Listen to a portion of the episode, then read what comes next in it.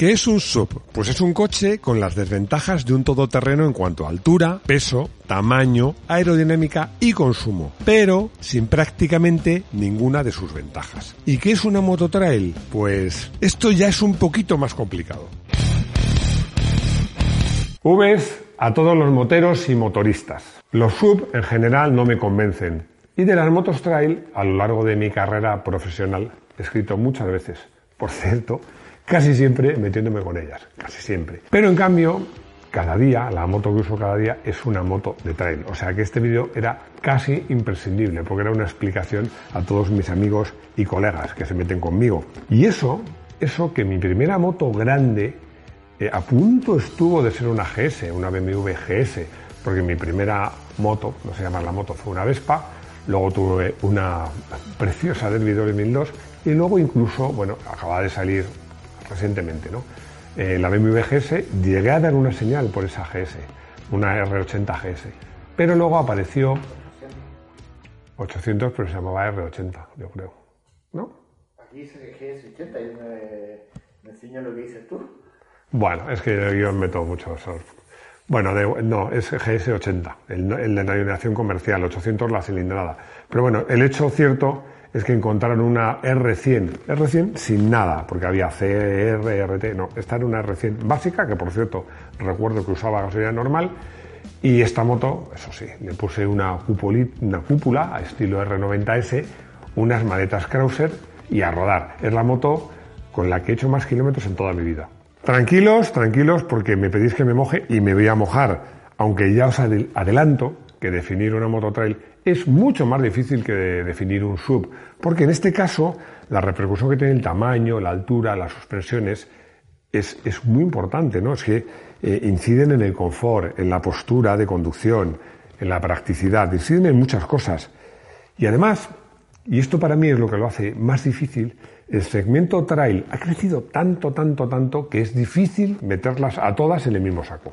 Los que me conocéis sabéis una cosa y es que me gusta comenzar las historias por el principio, porque para analizar dónde estamos viene muy bien saber de dónde venimos. Así que vamos a repasar un poco las cómo es la historia de las motos trail.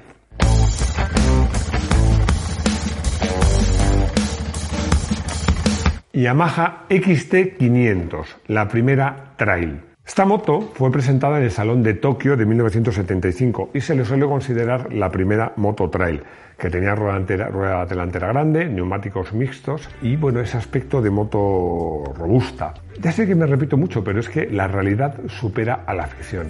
¿Por qué digo esto? Muy sencillo, porque esta moto es la clave para el nacimiento del Dakar. ¿Por qué? Porque Thierry Sabine participó en 1977 en un rally africano que era la Abidjan Niza y se perdió tres días por el desierto. Yo creo que pensó, mm, voy a hacer algo para que más gente se pierda por el desierto como yo. Bueno, no sé si pensó esto o no lo pensó, pero lo cierto es que se le fue cuando se le ocurrió la brillante idea de organizar un rally africano que iba a unir la capital de Francia con Dakar. Y bueno, fue, el, como sabéis, fue el, el creador del París-Dakar. La imagen de las motos trail y de los rallies africanos y del Dakar en concreto ha estado muy, muy, muy unida, ¿no? Y para mí es clave en el éxito de este tipo de motos, por mucho que el dueño de una trail no salga nunca del asfalto.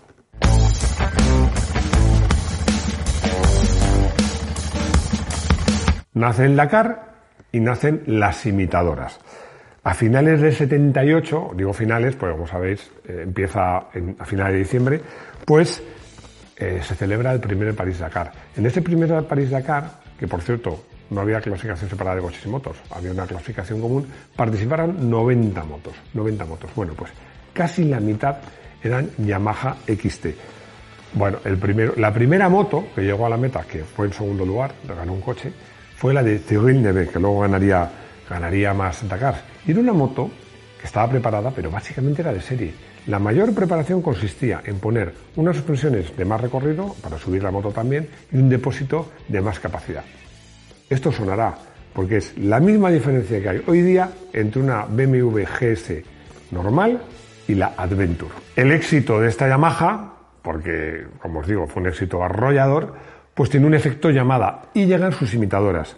que sin ánimo de ser exhaustivo, porque hay más, pues eran la Aprilia Touareg, la Gilera Dakota, la Honda XL y la Suzuki DR, entre otras.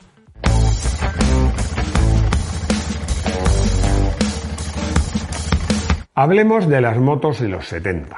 Vamos a ver. Esas motos, yo lo reconozco, tienen mucho encanto, pero en general ni eran cómodas, ni eran fiables, ni eran baratas. Bueno, es que si querías viajar con una Tourer de esa época, como era el caso, por ejemplo, de la BMW RT, que ya existía, de la Goldwyn, o las Harleys más ruteras, eran motos muy caras y además que no eran muy aptas para usar en el día a día. Bueno, la BMW quizás un poco más. Pero es que además, no nos olvidemos una cosa, que en estos años llega la crisis del petróleo. Y claro, en este panorama de motos pues relativamente caras, no muy fiables, no muy usables en el día a día y con una gasolina muy cara, aparecen ese tipo de motos de media cilindrada, cómodas para viajar, que se pueden usar en el día a día, que son robustas, y que tiene una estética así aventurera, que bueno, que les recuerda a El Dakar, que en esos momentos estaba en su máximo apogeo.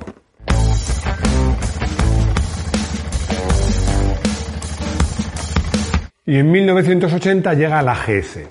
¿Quién lo iba a decir? ¿Quién lo iba a decir? Yo creo que ni el más optimista de los responsables de BMW, de marketing comercial, los que fuera, sospechaban el éxito que iba a tener la familia GS, que nacía en 1980. GS, como sabéis, significa, mi alemán ya sabéis que deja mucho que desear, Landstrasse, que es literalmente fuera de carretera. Y en 1981 gana el Dakar un grande, en todos los sentidos, piloto de motos, Uber Oriol. Estaba claro en ese momento que para ganar el Dakar hacían falta más potencia. Y para tener más potencia hacían falta más cilindros. Entonces, bueno, pues eh, la, XT en su momento fue muy imitada, pero es que la GS después también fue muy imitada. Y entonces es cuando llegan las magníficas motos como la Honda Africa Twin, Transalt, la Yamaha Super Tenere y la Calliva Elephant, otra vez sin ánimo de ser exhaustivo.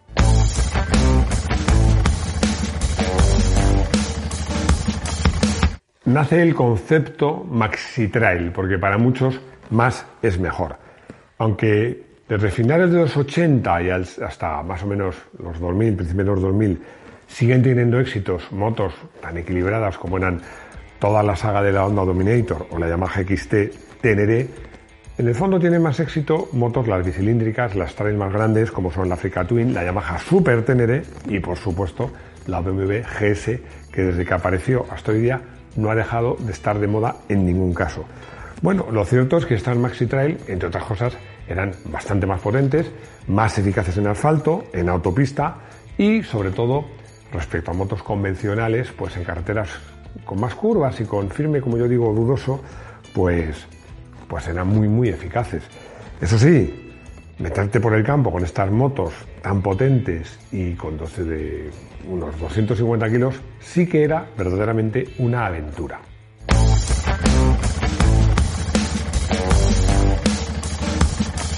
Y con el siglo XXI llega el desmadre. ¿Por qué? Porque tras el concepto trail y el concepto maxi trail llegan detrás las mega trail, las trail asfálticas, las sport tourer, las trail aventura, las crossover. Bueno, es que ya tenemos hasta un scooter de trail, que es la Honda XADV. Bueno, yo me hago dos preguntas. ¿Qué tienen estas motos entre ellas en común ¿Y qué les queda del verdadero ADN, del verdadero espíritu trail fuera del asfalto? Bueno, para mí la primera pregunta es facilísima de responder. Es una estética que yo llamo aventurera, ¿no? Que, que en el fondo le gusta a todo el mundo, porque es que el, ejecutivo, por poner un ejemplo tópico, que entre semana va con su traje y su corbata, llega el fin de semana, coge su trail se sube ahí arriba, que es una visión así por encima de todos los demás, de los coches y tal, y se siente una especie de mezcla entre Indiana Jones y Lores de Arabia. La segunda respuesta es más difícil, porque para mí a las actuales trail les queda poco, poco de, del concepto original, ¿no? porque las primeras trail sí que podían hacer bastante campo. Por ejemplo, os voy a poner un ejemplo, trail asfáltica, pero eso es como decir envidia sana, eso no existe una trail asfáltica. O sea, decimos, trail es un concepto de moto para ir por fuera de carretera. Pues trail asfáltica, o sea, una moto fuera de carretera que va por el asfalto. Bueno, pero también os digo una cosa, si la gente lo entiende, La gente le dice trail asfáltica y él piensa, no es una moto de trail, pero que está más preparada por ir por asfalto. ¿Lo entiende? ¿Le gusta? ¿Se vende? ¿Quién soy yo? ¿Quién soy yo para decir lo contrario?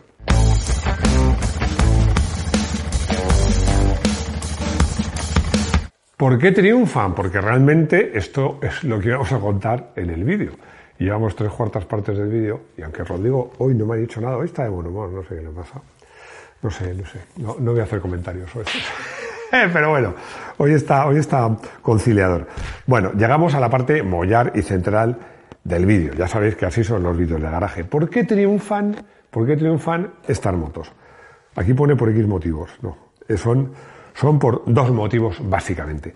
El primero, por imagen. Para mí, yo lo siento, es una de las razones principales del éxito de la trail. Aunque algunos piensen que el Dakar y las carreras del desierto ya no están tan de moda, pues la magia de ese tipo de motos y de ese tipo de carreras sigue existiendo. Y luego para mí hay otra razón que está, he dicho que la más importante de la imagen, ya no sabría decirte, quizás está a la par, que es la polivalencia. Puedes llamarlo polivalencia o practicidad, ¿no? Mm, porque lo, lo cierto es que si dejamos a un lado el concepto de fuera de carretera, las trail siguen siendo motos que sirven para casi todo. Tienen un tamaño que en algunos casos las hacen prácticas en ciudad, sobre todo en estas ciudades que hay tantos badenes y que, que puedes aparcar en las aceras y hay que subir bordillos. Son buenas viajeras, no le hacen ascos ni a las autopistas, pero tampoco a las carreteras, como decía, retorcidas y llenas de baches. Van muy bien en todas partes. Bueno, y yo creo que Dentro de esta polivalencia hay que hablar de practicidad, porque las trail, una de las cosas que tienen, aparte de ser confortables para viajar, de postura, es que admiten muy bien la carga. Y esto incluye que admiten muy bien las maletas, porque hay muchas motos, no digamos ya las deportivas, que meterle unas maletas es que las mata. Pero una trail o una adventure, por ejemplo, es que unas maletas yo os diría que hasta le sientan bien. He dicho que triunfan por dos motivos y tendría que decir realmente por tres, porque hay otro motivo que es la deportividad. Vamos a ver. Más bien, debería decir que la ausencia de ellas. Ojo, que sé que con una trail por carretera de curvas, sobre todo este tipo de carreteras que he descrito, se puede ir muy, muy, muy rápido. Pero os acordáis todos, sobre todo los que habéis vivido en España o vivís en España, eh, la época dorada de las Sport, las Super Sport y las RR. Es que esa, esa época ya ha pasado a la historia. Hubo un tiempo en que esas eran las motos más vendidas del mercado. Ahora ya no, porque con el control que hay, que, me parece bien, en las carreteras, tener una moto deportiva no tiene sentido, ya no tiene sentido, salvo que vayas a rodar en circuito. Si no, no tiene sentido.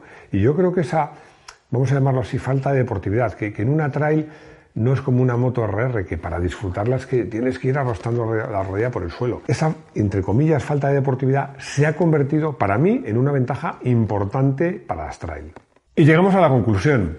Yo siempre hago, hablando de trail, hago una pregunta trampa, que es esta, es, ¿son motos que sirven para todo o realmente, en realidad, son motos que no hacen bien nada? ¿Por qué es una pregunta trampa? Porque las dos cosas son ciertas. Las trail no hacen las cosas tan bien como una moto especialista. Es decir, en una trail no viajas tan bien como una turismo ni vas tan rápido por el campo como una moto de enduro. Pero es que con una moto de turismo no podrías hacer caminos y con una moto de enduro no podrías viajar. O sea que el espectro, el espectro de uso, pues realmente de las motos trail son muy, muy, es muy, muy amplio. Bueno, voy a hacer un comentario adicional en el que me voy a poner a los pies de los caballos, porque yo cuando, cuando he hablado de que las trail en el fondo no hacen nada bien, pues siempre digo que la mejor trail es tener en el garaje una trail si quieres tener una moto de trial, ojo, de trial, no de trail, tener una de motocross, tener una de enduro, tener una de supermotar y una RR preparada para circuito. Para mí, esta es la mejor moto trail que existe. Y no voy a decir más. Llegamos a la anécdota del vídeo, de la anécdota del día. Y claro, tiene que ver con una moto trail. ¿Por qué? Porque la primera GS que cogí, que no fue la que compré, fue un, par de años más tarde. Me dijeron, esta es una moto que sirve para todo. Puedes hacer de todo. Puedes viajar por autopista, por caminos, por carreteras. Bueno, puedes hacer off-road. ¿Y qué se me ocurrió? ¿Qué se me ocurrió a mí? Nada más y nada menos que irme a un circuito de motocross. Imaginaos, con una GS, la de 800 centímetros cúbicos, por un circuito de motocross. Debo confesar que conseguí dar tres o cuatro vueltas, pero me dejé la vida. Bueno, por supuesto en los saltos no saltaba, iba, iba, vamos, eh, claro, con ese peso y los dubis, me acuerdo que lo peor no eran los saltos, eran los dubis y los rizados. Los dubis ya sabéis que son esos eh, ondulaciones seguidas, que es que hay, claro, imaginaos, porque la moto no era tan pesada como puede ser ahora una Adventure, pero sus buenos 200 y pico kilos sí que pesaba.